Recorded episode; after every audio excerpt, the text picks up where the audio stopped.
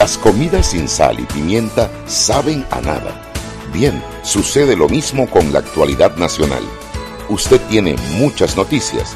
Le invitamos a que la sazone con sal y pimienta. Con Mariela Ledesma y Annette Planels. La receta está lista y usted está invitado a la mesa.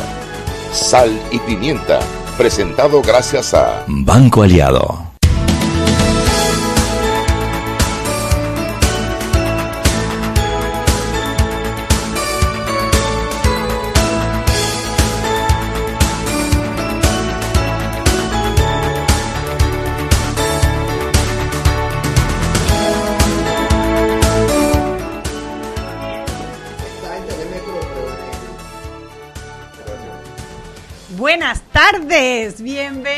A Sal y Pimienta, su programa para gente con criterio. Me imagino que como ustedes, nuestros radioescuchas, son personas de criterio, ya habrán escuchado la última noticia del caso Ricardo Martinelli y estarán ansiosos por escuchar ahora los comentarios de Mariela y de y mío sobre el tema de qué es lo que va a pasar ahora. Y bueno, a ver, para los que no venían escuchando noticias, el señor Ricardo Martinelli presentó un manuscrito, una carta, en donde renuncia como diputado del Parlacén. Esa carta fue rechazada por la Cancillería de Panamá porque no tenía la formalidad que se necesita para renunciar a una instancia como el Parlacén. Ya el, uh, los abogados de Ricardo Martinelli acaban de presentar un escrito para la Corte Suprema de Justicia en donde formalmente renuncia irrevocablemente, aunque hemos escuchado esa palabra antes, a, la, a, su, a ser diputado del Parlacén y pide que su caso pase a la justicia ordinaria e incluso indica a qué juzgado debe pasar, que fue el juzgado que originalmente eh, compulsó las copias, desde donde se compulsaron las copias a la Corte Suprema de Justicia porque no tenían competencia para juzgarlo en aquel momento. Esas son las últimas noticias. Ahora bien, ¿qué es lo que pasa ahora? Porque estábamos esperando una audiencia de Ricardo Martinelli por el caso de los pinchazos el lunes a las 9 de la mañana frente al magistrado juez de garantía Jerónimo Mejía y el fiscal magistrado Harry Díaz. Bueno, el Pleno de la Corte Suprema de Justicia necesita reunirse y necesita eh, revisar esa carta de renuncia irrevocable que acaba de presentar Ricardo Martinelli y definir si la admite o no lo admite, dependiendo de si ellos consideran que esa renuncia debe pasar primero por el Parlacén o si solamente con que él renuncie en Panamá ya eso contaría como una renuncia y eh, ellos perderían competencia de juzgar a Ricardo Martinelli. Una vez que el Pleno decida, pueden pasar dos cosas. Una, que el Pleno decida que ya no tiene competencia y lo pase a la justicia ordinaria, o dos, el, el Pleno podría decidir que debe esperar que esa carta sea admitida por el Parlacén, eh, cosa que le daría unos días, ya que el Parlacén se reúne la última semana de cada mes eh, y antes de que pase al pleno del Parlacén, tiene que pasar por la junta directiva del Parlacén y colocarse en la agenda del Parlacén, que obviamente tiene varios puntos y este sería uno de los puntos que tocarían. Así que, pues, eh, si en el caso que la Corte decida esperar, eh, habría que esperar que el Parlacén admitiese esa renuncia y eso daría algunos, algunos días más. El tema es que lo más seguro, ya sea ahora, ya sea a final de junio o ya sea a final de julio, lo cierto es que la Corte pierde competencia de juzgar a Ricardo Martinelli y este pasa a la justicia ordinaria. ¿Qué pasa en la justicia ordinaria? En la justicia ordinaria tenemos dos sistemas para, para, procesar. Uno, que es el sistema mixto, que es el sistema que se conoce como inquisitivo, pero realmente es el sistema mixto, que es con el que se han eh, juzgado todos los casos de corrupción que hemos visto del gobierno pasado, porque eh, se juzgaban por el sistema inquisitivo mixto todos aquellos delitos antes del primero de septiembre del 2015. Como esto es un delito del 2012, 2013, 2014, eh, hubiese pasado al sistema mixto. Sin embargo, la Corte Suprema de Justicia en un fallo determinó que todos aquellos casos que se abrieran posteriores al primero de enero del 2017 pasarían automáticamente al sistema penal acusatorio para ya darle un cierre final al sistema inquisitivo. Además que el caso de Ricardo Martinelli se, se está llevando hoy por el sistema penal acusatorio. Así que no solamente por, por, este, por esto, sino por economía procesal y por la ley más favorable al rejo, que ya la Corte se ha pronunciado diciendo que el sistema penal acusatorio favorece al reo, lo más probable, eh, casi, casi lo que uno asumiría que, que pasaría, es que pase al sistema penal acusatorio. Así que bueno, eh, como Seguimos siempre... conversando eso después porque tenemos para rato, Chubi, pero vamos a, a darle paso a nuestros amigos de la prensa. ¿Quién habla por la prensa hoy? Malú Mendoza, ¿cómo estamos? Malú, 4 de 5, vas, oh, asistencia, asistencia, asistencia, asistencia, 5, 5, 5. Sí. Bueno, Y- estamos y te muy bien. Voy a llamar Yo- mañana también. Sí, yo un poquito ansiosa con esto porque yo no sé, se, como que se me aceleran las hormonas de una vez.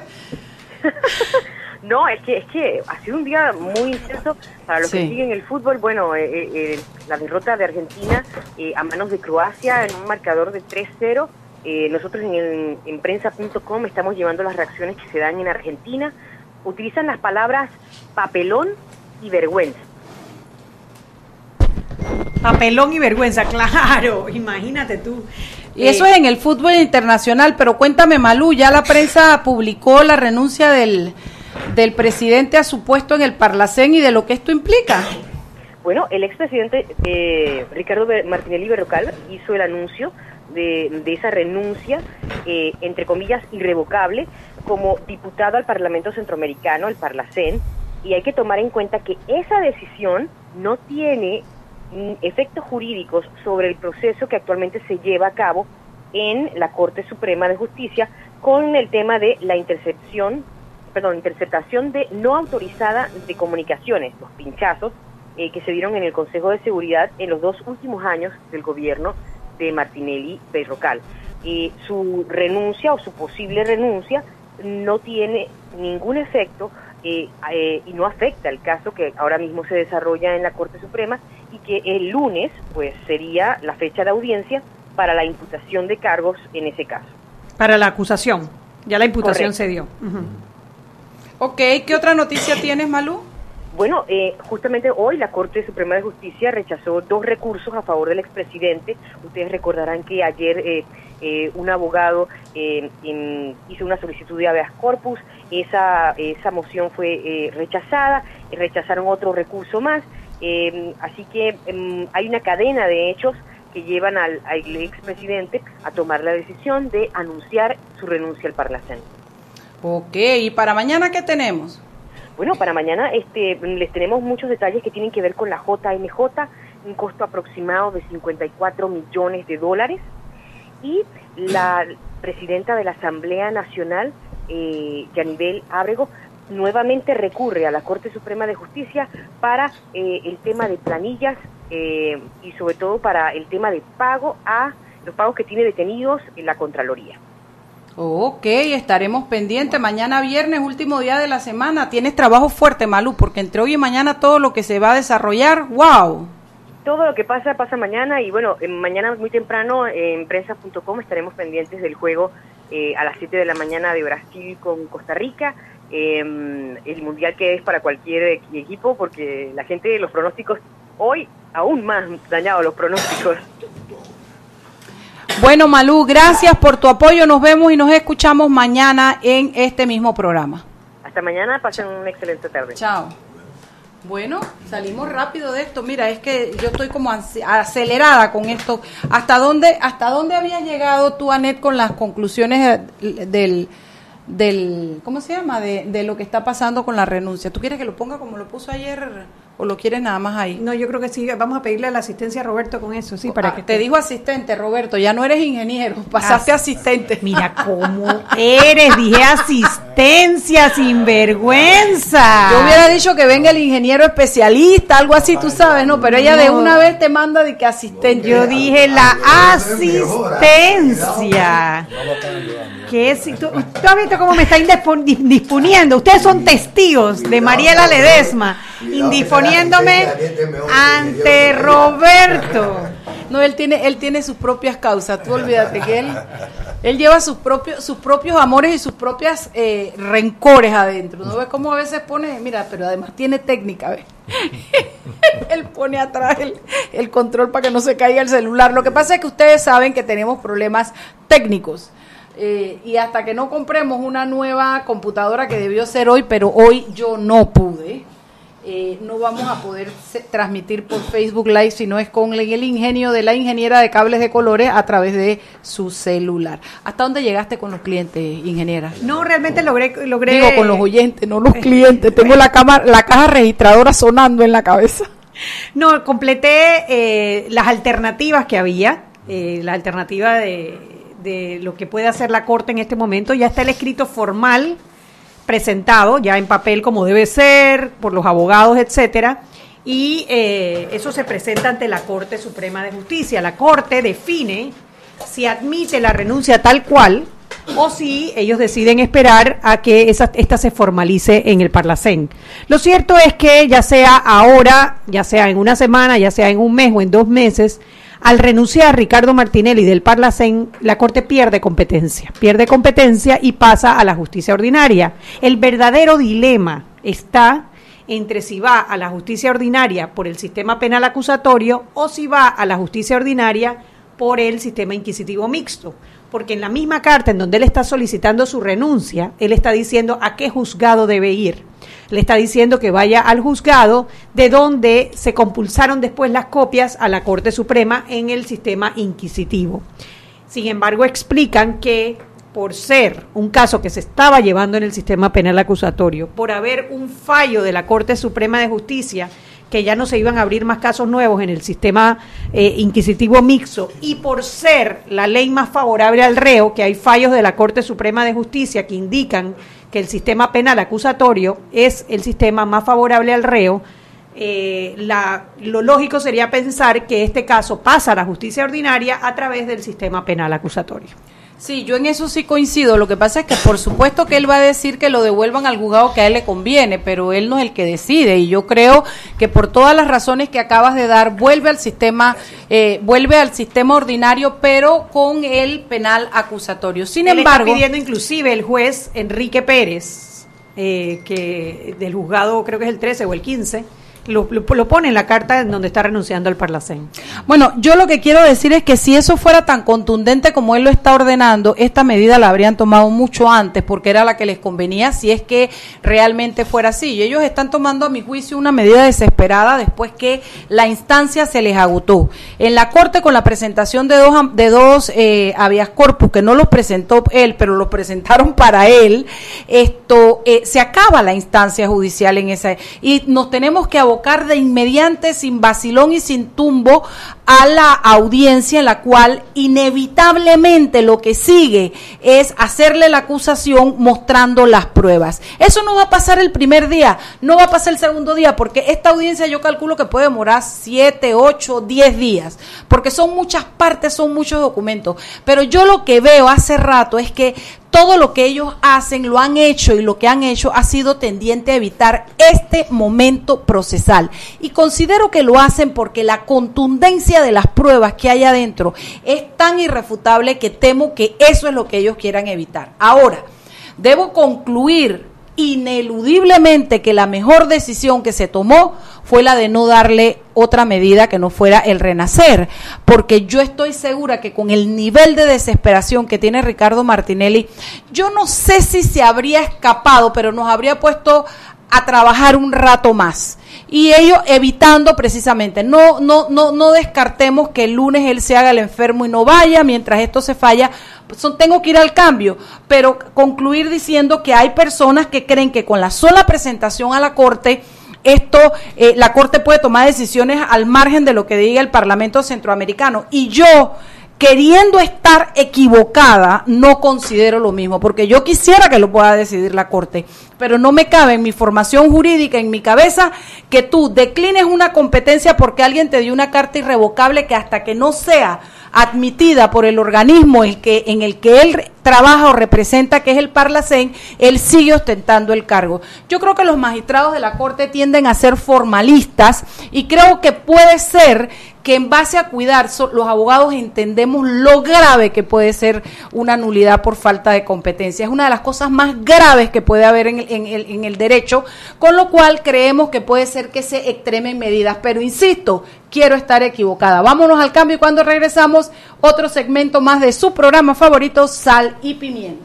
Seguimos sazonando su tranque. Sal y pimienta. Con Mariela Ledesma y Annette Planels. Ya regresamos.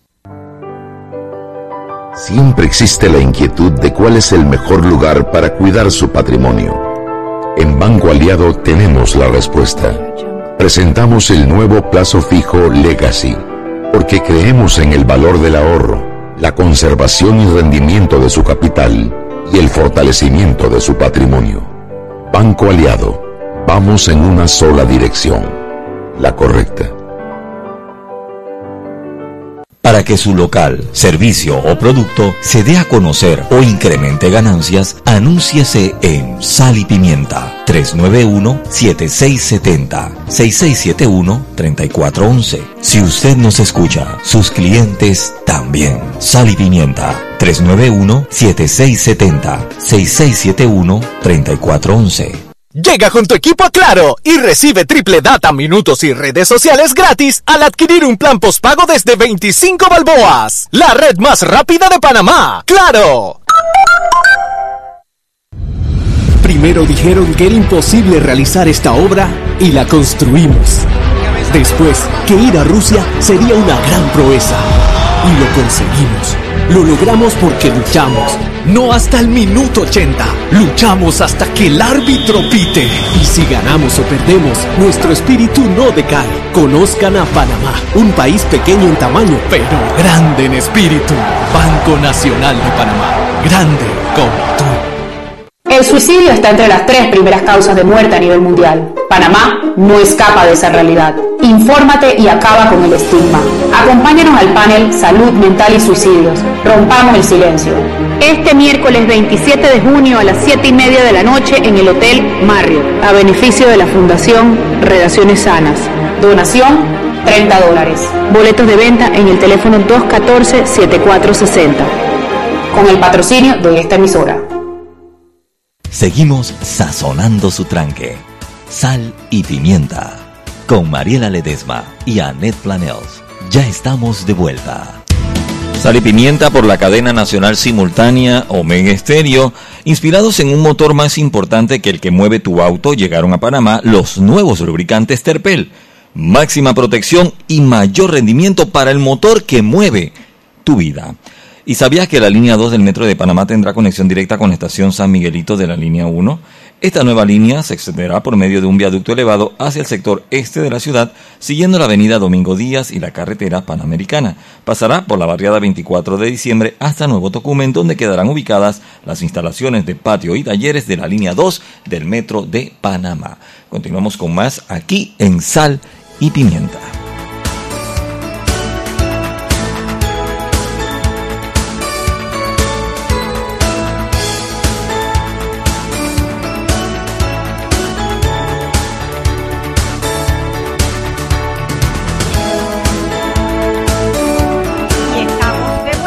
Sal y Pimienta, pro- programa para gente con criterio. Oiga, la gente con criterio. contrólate, Teni, contrólate. Es que aquí los medio tiempos son, son divertidos. Sí.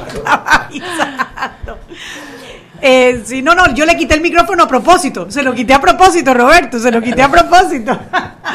Bueno, estamos de vuelta y sí tenemos programa de fondo con dos queridos invitados, pero hay más para cocinar hoy, Anet, además de esto importante como para este bloque, es que pasaron tantas cosas, renunció el gerente de la caja de ahorro. A ver, eso, hagamos una pausa allí. El gerente de la, de la Caja de Ahorros, Mario Rojas, renuncia hoy, justo cuando sale la noticia del diario La Prensa, en donde explican en de- más detalle el caso de la Caja de Ahorros. ¿Qué pasa?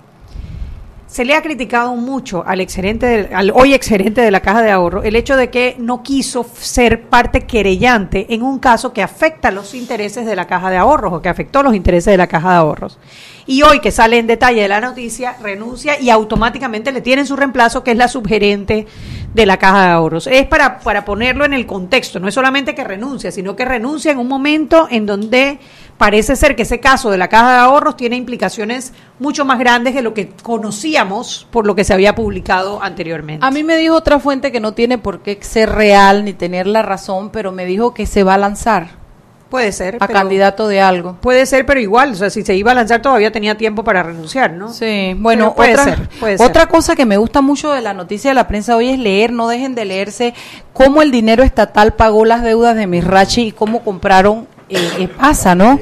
Tiene una, un detalle muy pormenorizado, muy interesante, eh, porque bueno, es que te digo que las pruebas están saliendo, Anet, las pruebas están saliendo, en ese lado sí.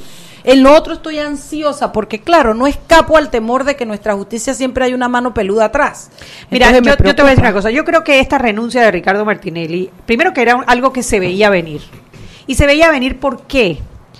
Enfrentarse a un pleno de la Corte Suprema de Justicia que te juzgue no hay otra instancia. Lo que decida el Pleno de la Corte Suprema de Justicia es completamente inapelable, a menos que se vaya después a instancias internacionales.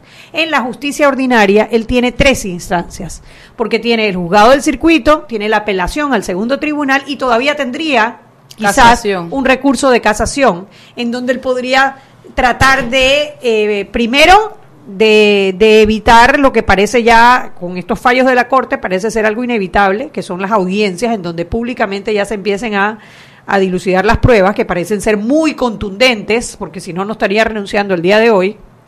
Y lo otro de que si le falla una instancia puede apelar a las otras y después puede apelar a la otra y darle tiempo a que haya un cambio de gobierno, que lo veo bastante lejano, pero igual que le favorezca, que le favorezca, favorezca, o sea, tratando de ver si en el panorama político encuentra una herramienta que no está encontrando en el panorama judicial.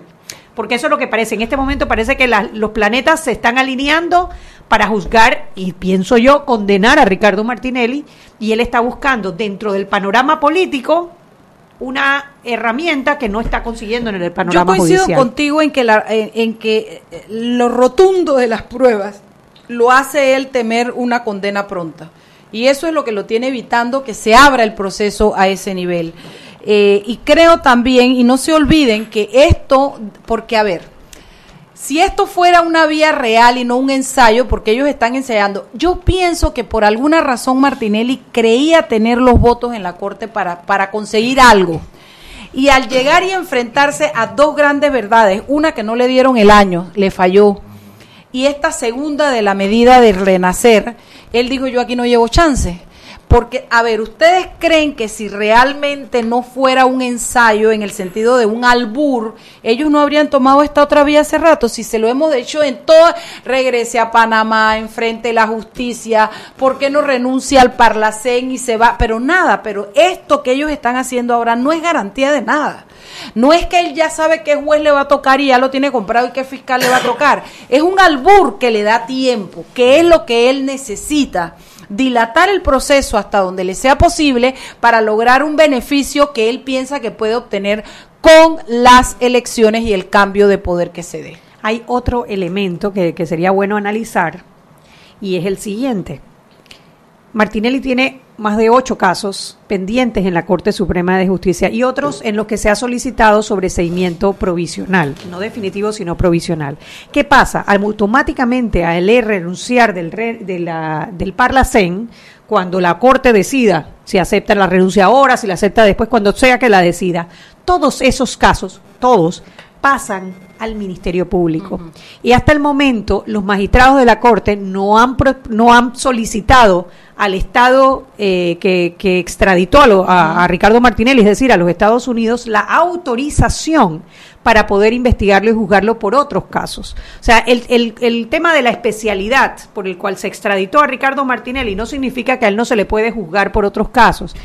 Eso tiene tres excepciones, una de las cuales es que tú tienes que pedirle autorización a los Estados Unidos para investigarlo y juzgarlo por otros casos. Estando eso en manos del Ministerio Público, mi apreciación personal es que habría una mayor disposición a solicitar ese permiso a los Estados Unidos. No lo y empezar pensado, a ¿eh? investigarlo por el resto de los De los casos, casos también. que son graves, porque uno de esos casos es el caso de Brecht, en el cual todavía no se había llegado a Ricardo Martinelli, pero si no, su nombre llega a surgir dentro de las investigaciones, ya el Ministerio Público no tendría ese, ese impedimento de tener que mandar esas copias a la Corte, sino que ellos mismos pudiesen solicitar el permiso a los Estados Unidos para juzgar, investigar y juzgar a Ricardo Martinelli. Es una puerta que se abre. Sí, señor, no, me, no, no lo había pensado.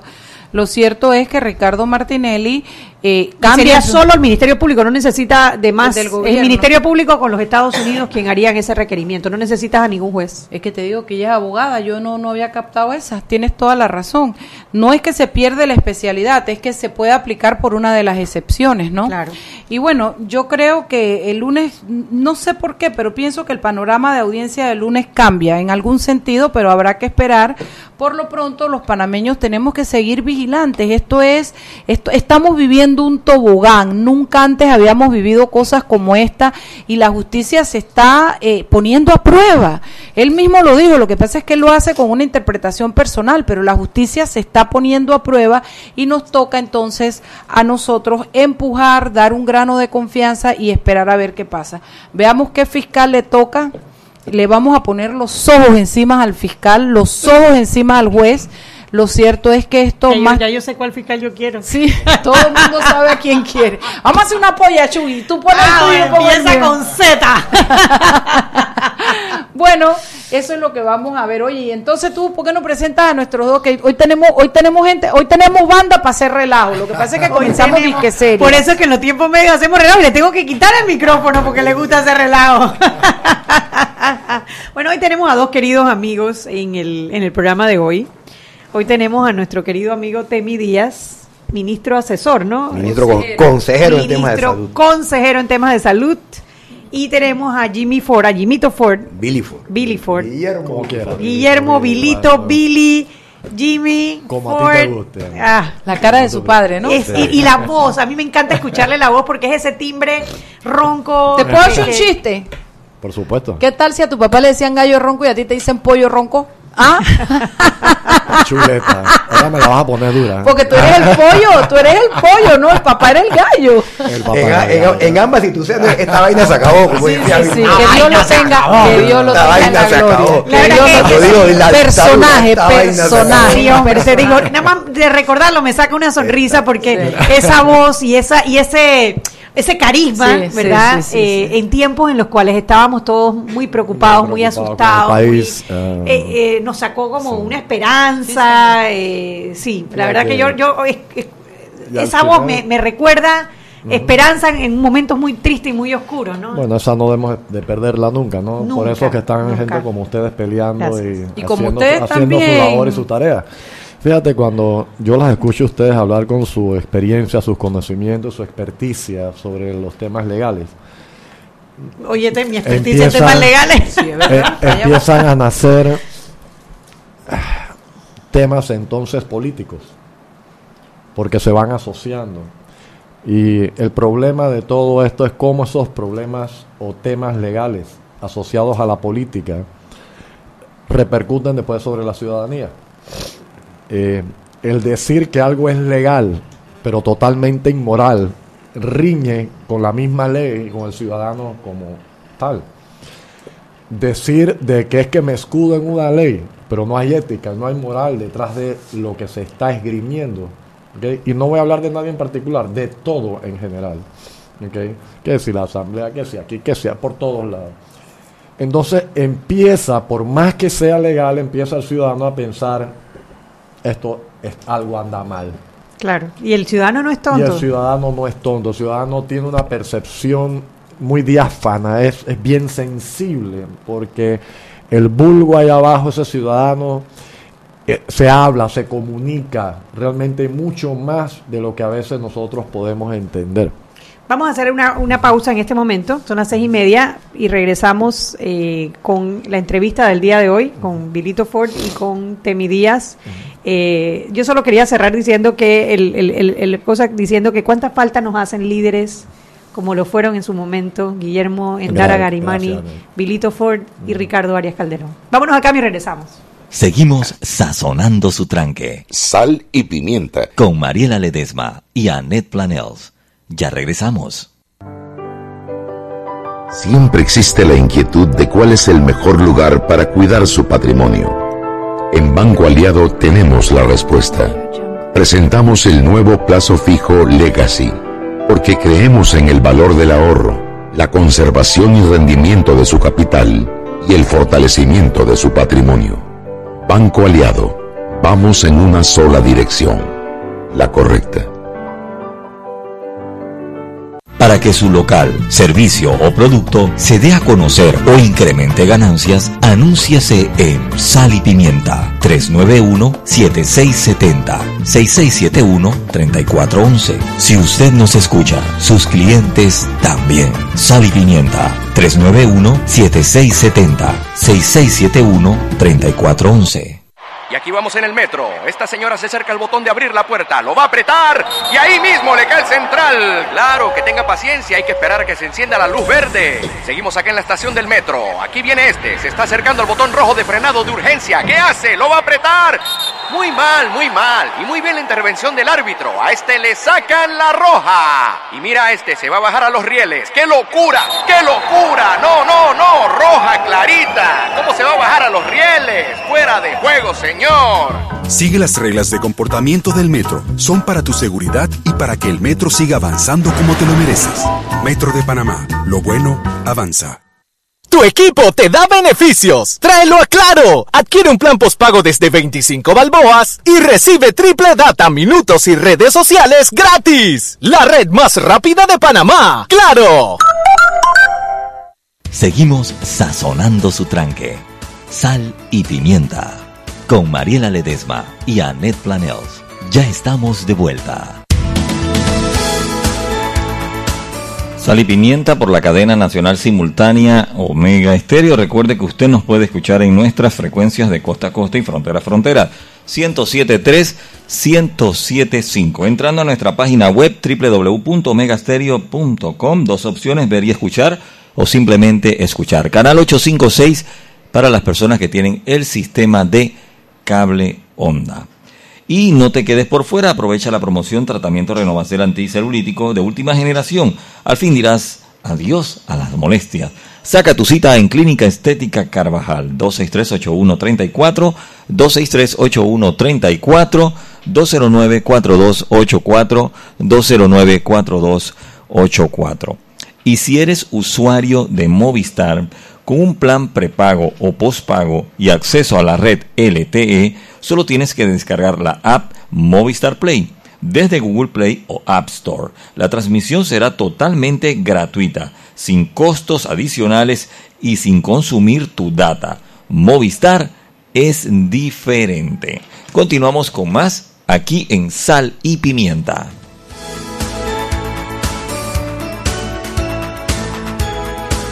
Y estamos de vuelta en Sal y Pimienta, un programa hoy sí para gente con criterio. Mire con qué, qué, qué buen criterio tienen todos aquí en esta mesa, ¿verdad, Mariela? Así es.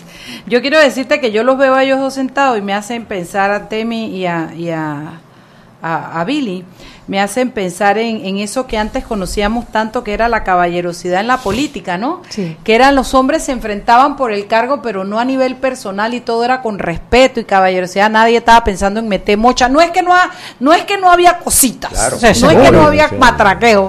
Pero lo que digo es que el respeto entre las personas se mantenía, ¿no? Y entonces yo veo a, a- a Billy y a Temi sentados aquí compitiendo por el mismo cargo dentro del mismo partido y, y me da gusto pensar que todavía hay esa creencia de que la política puede ser buena entre gente buena y que eh, tiene esperanza de no, no llegar a los niveles que hemos logrado llegar en esta época. Qué bien, Mariela, gracias. Y, y, y, Anet, la verdad que para nosotros eh, es, es realmente una buena oportunidad de poder conversar eh, con ustedes sobre estos temas que atañen al país y que en este caso particular es un tema de, de índole política. Ambos somos fundadores de un partido político De llamado Molirena, es un partido de ideología liberal, es la unión de todos los partidos liberales eh, que siempre se caracterizaron por diferente, ah, por atomizarse. El Partido Liberal, después de la unión de 1945, eh, a través de la historia, terminó siendo atomizado en varios partidos liberales, que cuando vino la dictadura militar y hubo que reunirse para recuperar la democracia, eh, pues se reunificaron el movimiento liberal republicano nacionalista, fue una unión de varios partidos políticos anterior a 1968, de corte liberal, y un grupo independiente como Movimiento Independiente de Abogados, un grupo de, de, eh, de, movimiento de luchadoras como Telmaquín, que se, que se unió a Molirena, eh, un grupo, de tu, tu, papá que vino de todo el grupo de la PEDE, que, que había sido exilado, y y este grupo, con Mario Galindo, con, con, el movimiento independiente de abogados, conformó lo que hoy es el movimiento liberal republicano nacionalista. A través de la historia, yo creo que Molirena tuvo un papel importante. Ciertamente en el gobierno del expresidente Endara, la mitad del gobierno fue Molirena, la mitad literalmente. Pero el valor más importante que yo le doy histórico al Molirena fue que Molirena fue el que fue el que permitió que se cerraran las heridas de este país. porque se recuperó una democracia y hay, que, y hay que recordar que hubo una guerrilla panameñista o arnufista, como la quieras llamar, por casi un año posterior al golpe de Estado de 1968. Y eso hubo una, ahí hubo muertos. ¿Cuál es? ¿La de Tute? La de Chiriquí. No, la, del sí, la primer año, eso fue una realidad. Y si tú hubieras dejado al partido panameñista solo en el gobierno en ese instante, o al partido armista en ese instante, si un Molirena, que fue la, la columna vertebral de ese gobierno y que fue el que montó las pautas, Tenían también el control de la parte económica. Un Guillermo Ford en la parte económica, un Mario Galindo en, en, Hacienda y Tesoro. Estaban planificada, planificación estaba separado de Hacienda y Tesoro en ese momento. Chinchorro Cardes en la Contraloría. Y el criterio fue, no, va, no aquí no vamos aquí a cacerías y a fusilar a nadie Aquí vamos a reconstruir el país. Y de hecho, yo creo que eso ayudó mucho a lo que hoy todavía tenemos. Porque si yo, si hubiéramos dejado eso así, a la venganza o a, la, o, a la, o, a, o a las pasiones que había en ese momento, a lo mejor todavía estaríamos tirando tiros. yo creo que el valor de Molirena realmente la historia no lo ha visto de esa manera y creo que es que es la primera vez que usted escucha una, una versión como esta. Yo de verdad lo siento así, obviamente lo estoy escribiendo y para dejarlo escrito para la posteridad. Yo creo que Molirena fungió un papel importante en sanar las heridas de Panamá, en la reconstrucción de la democracia en el gobierno de Endara, nuevamente desde Guillermo Ford, Mario Galindo, Billy Quijano, Julio Linares, Jorge Rubén Rosa, el Cascoaria, y Chinchorro en la Contraloría, eh, con una dirigencia como Alfredo Ramírez, como presidente del partido, que no funcionó, no fungió como, como ministro, pero sí fungió como presidente del partido, con 16 diputados en la Asamblea, jugó un papel importante en nuestra Déjame hacerle una pregunta a Billy. Billy, después de este recuento histórico que nos ubica en el tiempo y en el espacio de lo que ha sido Molirena como partido político y el papel que ha jugado en nuestra política, te pregunto, ¿cómo está Molirena hoy? No lo oigo, no, no veo su presencia, no tiene diputados. Sí tiene, tiene dos diputados. ¿quién, tiene? Ay, yo estoy como en bol. Mira si estoy mal con el Molirena que no lo oigo. Cuéntame cómo está el Molirena hoy en, este, en esta coyuntura política que nos abocamos a unas elecciones el otro año? Bueno, María, fíjate, esa es una pregunta que yo mismo me hago. No estamos. Pareciera ser que es como el cuento de pasar agachado. Porque si no me escuchan, no estoy en nada, pero estoy en todo. ¿No estás en la página amarilla? No estoy en la pero no estoy en nada. Cuando estoy hablando de mi partido, no estoy en nada, pero estoy en todo. Porque paso agachado. Al pasar agachado me puedo acomodar donde mejor me parezca uno que yo creo que uno en la vida tiene que tener conceptos, tiene que tener criterios, tiene que ser vertical. De lo que me gusta, me gusta, lo que no, no. Yo no puedo estar queriendo estar con Dios y con el diablo si esto no se trata de la política. La política es trazar criterios, poner posiciones. Puedo ser que estoy equivocado. Si tú me convences que estoy equivocado, con mucho gusto estoy dispuesto a rectificar. Pero primero tienes que convencerme que estoy equivocado. Antes que eso voy de frente con mis ideas, con mis principios, con mis valores.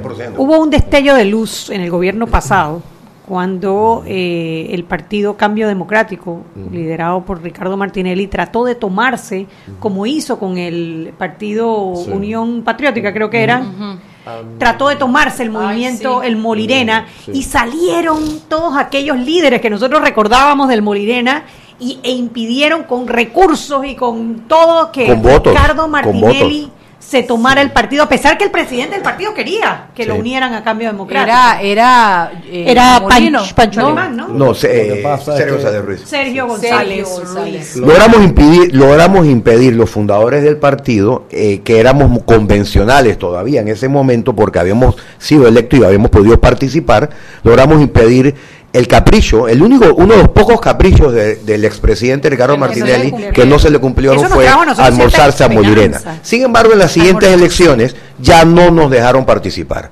Ya las cortapisas y las triquiñuelas impidieron que los fundadores del partido pudiéramos presentar nuestra nómina. Más de 500 aspirantes a convencionales con fundadores del partido no pudimos participar en esa elección y tampoco pudimos participar en la del año pasado por las mismas triquiñuelas que, que- que ocurrieron en la elección anterior. Y ustedes están ahora por abocarse a unas elecciones Bueno, que primarias. ahora hay elecciones primarias. Ya las triquiñuelas se acabaron. Ya los recursos de triquiñuelas se le acabaron. Aquí hay que ir a la membresía. Y hay, hay 83 mil inscritos en Molirena todavía. Se han ido 60 mil inscritos desde que esta dirigencia, que pasa como bien Bi- Billy lo ha señalado, que no se escucha y no ustedes preguntan dónde están. ¿Dónde ya han habido 60 mil molirenas que no existen, que se han ido.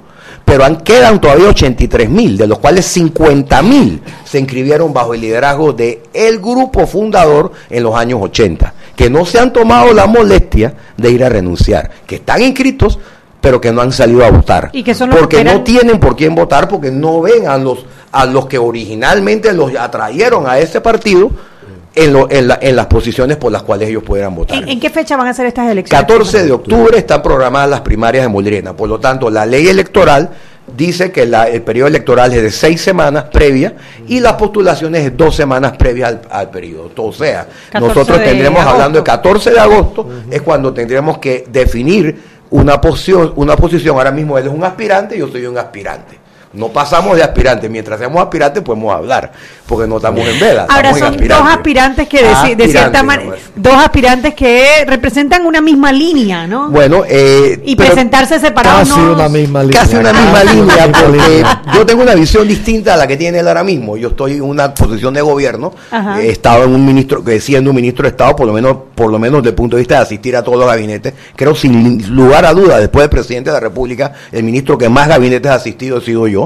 Porque todos los demás ministros con cartera de alguna manera tienen algún compromiso y va el viceministro o va el, ministro encargado. Yo he faltado muy pocos gabinetes, tengo la vivencia de lo que encontramos, lo que se ha hecho y lo que creo falta por hacer. Eh, no todo es perfecto, obviamente, pero sí por lo menos creo tener una visión clara de lo que falta por hacer, de una perspectiva distinta a la que puede percibir en este momento, Mira, con otra visión. Entonces, por lo tanto, estamos Mi sondeando. visión no va por ahí. ¿Ves? Porque si yo veo algo que está bien, hay que seguirlo. Lo que pasa es que hay que corregir cosas que no se han corregido. Claro. Entonces, esa es la visión que nos la Y yo te podemos quiero diferir. preguntar algo, Billy.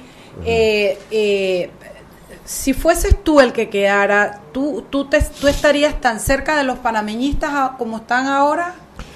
Yo estaría tan cerca como de lo que la gente necesita. Baraje a mesa.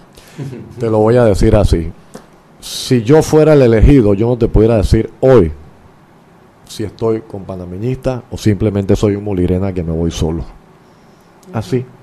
Porque es que tienen que convencerme a mí de que lo que se presenta en todo este rejuego agrega valor al país. Si no me convencen, yo prefiero perder con hidalguía que me tirarme a otra vez. Mira, si lo que la gente está cansada del rejuego, Mariela, no hay credibilidad en los partidos. Dicen una cosa y hacen exactamente lo contrario.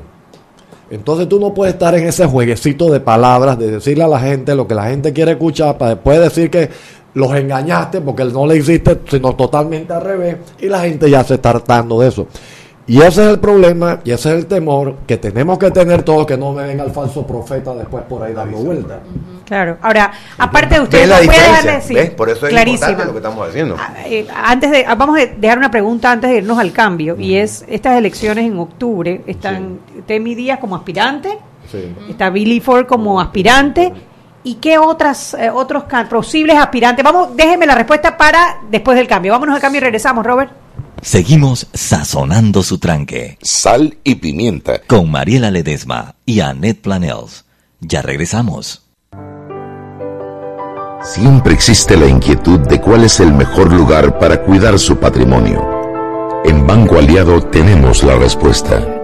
Presentamos el nuevo plazo fijo Legacy, porque creemos en el valor del ahorro, la conservación y rendimiento de su capital y el fortalecimiento de su patrimonio. Banco Aliado, vamos en una sola dirección, la correcta. Trae tu equipo Claro y recibe triple data, minutos y redes sociales gratis al adquirir un plan postpago desde 25 balboas. La red más rápida de Panamá. ¡Claro! El suicidio está entre las tres primeras causas de muerte a nivel mundial. Panamá no escapa de esa realidad. Infórmate y acaba con el estigma. Acompáñanos al panel Salud Mental y Suicidios. Rompamos el silencio. Este miércoles 27 de junio a las 7 y media de la noche en el Hotel Marriott, a beneficio de la Fundación Relaciones Sanas. Donación 30 dólares. Boletos de venta en el teléfono 214-7460. Con el patrocinio de esta emisora. Seguimos sazonando su tranque. Sal y pimienta. Con Mariela Ledesma y Annette Planels. Ya estamos de vuelta. Sal y pimienta por la cadena nacional simultánea Omega Estéreo. Recuerden nuestras frecuencias 107.3, 107.5 de costa a costa y frontera a frontera. Canal 856 para las personas que tienen el sistema de cable onda también, sin gusta, puede entrar a nuestra página web www.omegastereo.com. Dos opciones en la parte superior del lado derecho, ver y escuchar o simplemente escuchar sal y pimienta.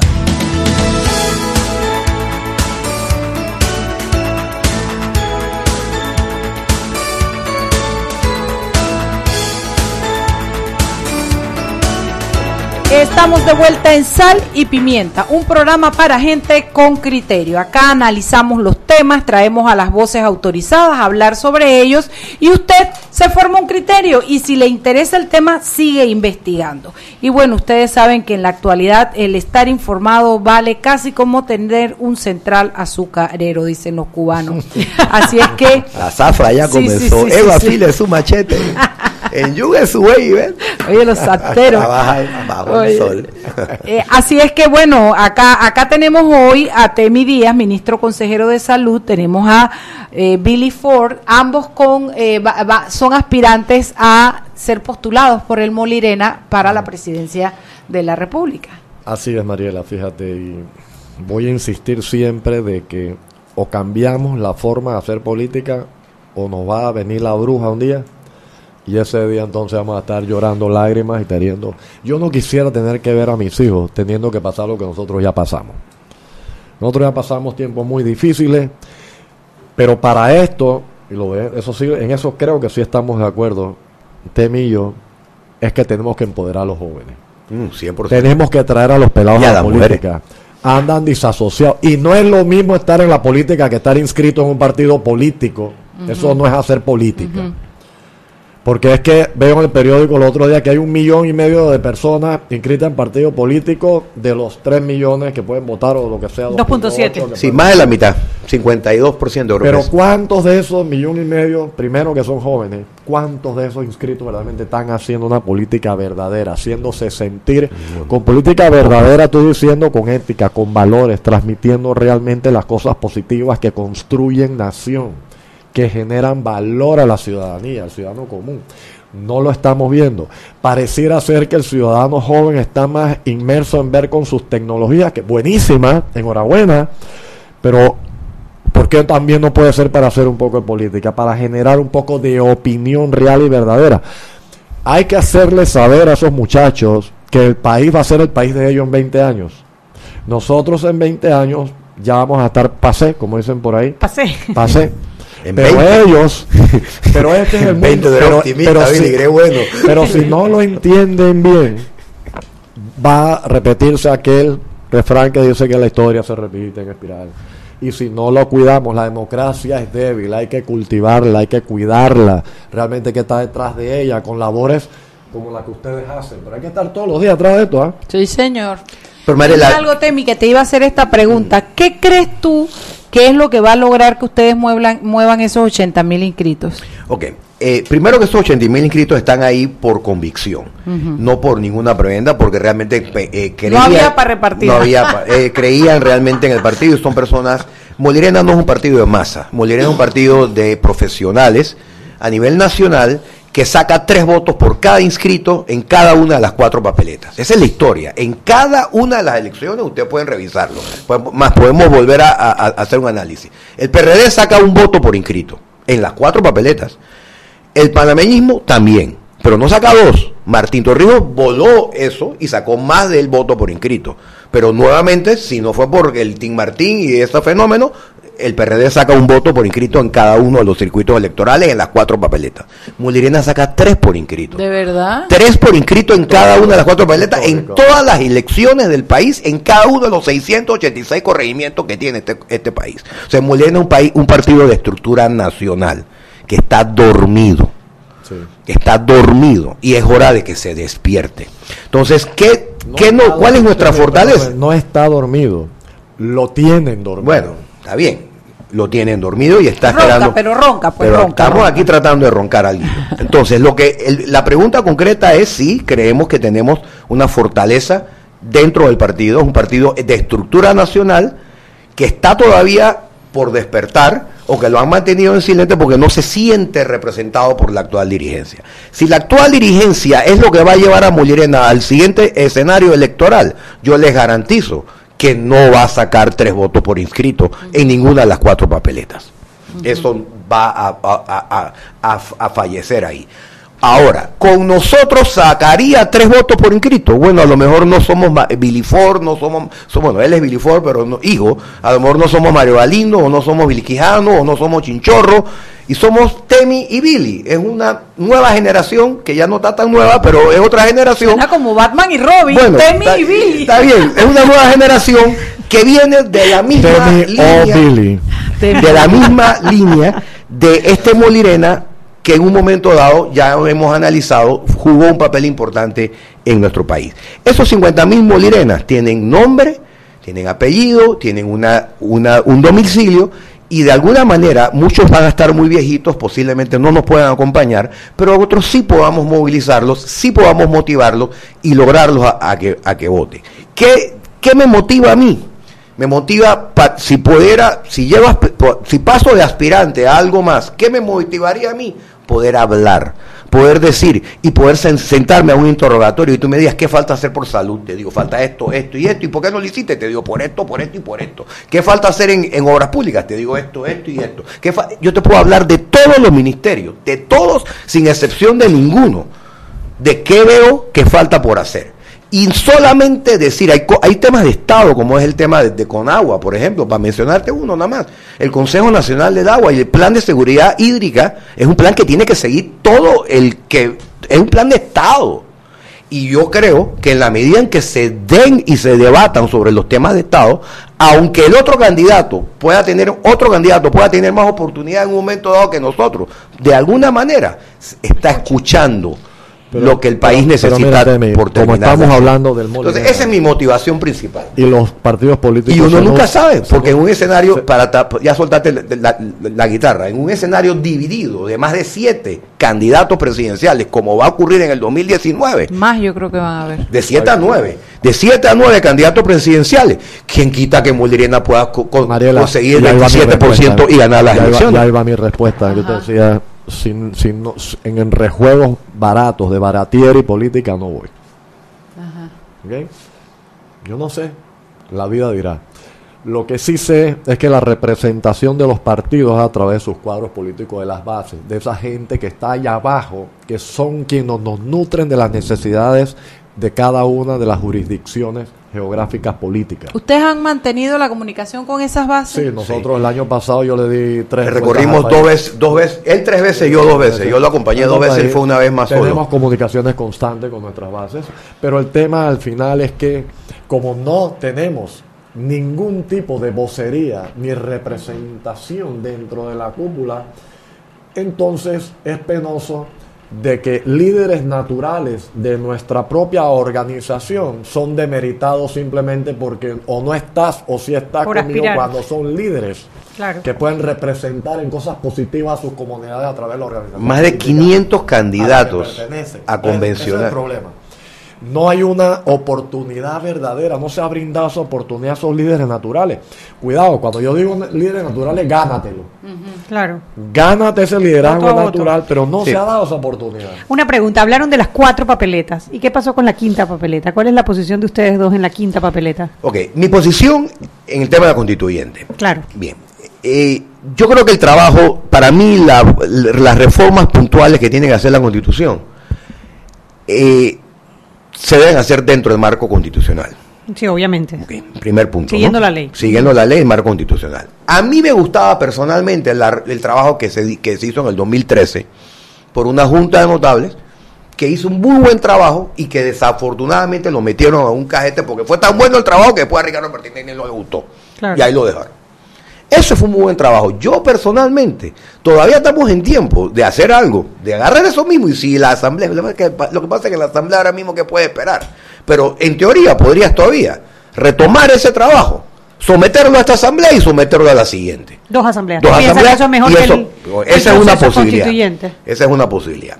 Al principio del gobierno, nosotros empezamos, ahora sí voy a hablar históricamente porque lo viví, y yo di mi opinión en gabinete sobre este tema y la voy a sustentar. Al principio del gobierno había tanto entuerto por enderezar en todos los ministerios, porque todos sabemos qué estamos viviendo ahora, lo que estamos viendo, y no solamente de un caso, sino de dos, y de tres, y de cuatro, y de veinte, y de montones de casos.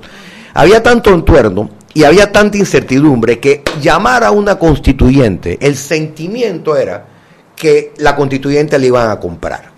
Así. Alcanzó el quitado, lo voy a decir Hasta que me asusta el- que la iban a comprar y que al final la constituyente iba a estar haciendo a imagen y semejanza de quien la estaba comprando.